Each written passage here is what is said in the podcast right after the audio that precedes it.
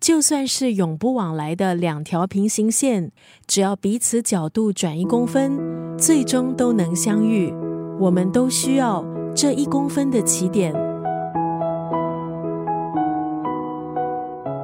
今天分享的这段文字出自这本书《一公分的起点》。之前我也曾经在播客月月仪式当中介绍了这本书。这是蝉联韩国畅销榜五十个星期的绘本。一公分系列在全球有超过十一种语言的版本。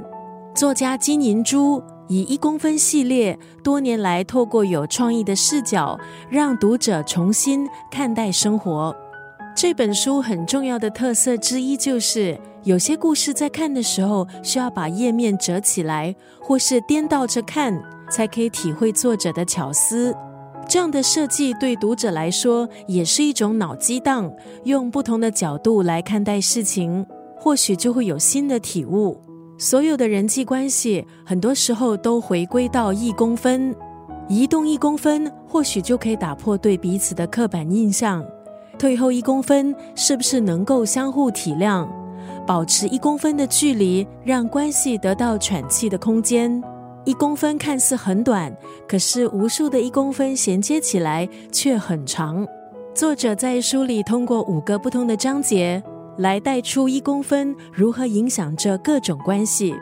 今天要分享的是其中一个章节《被禁止的玩笑》当中的这一段文字：即使你想摘下带刺的玫瑰，也不用为自己的行为感到惊讶。你是否曾想过？玻璃窗擦得越干净，你是不是就越想留下你的指印？展示品上明明贴上标签，说是非卖品，为什么你越想将它占为己有？得不到的东西，为什么总比拥有的一切令人在意？拉起封锁线的地方，总让人更想闯入。那是因为被禁止的东西总有一种吸引力，或许这也是人最根本的天性。没有办法解释或说明。今天在空中就要分享韩国畅销绘本《一公分的起点》当中的这段文字：即使你想摘下带刺的玫瑰，也不用为自己的行为感到惊讶。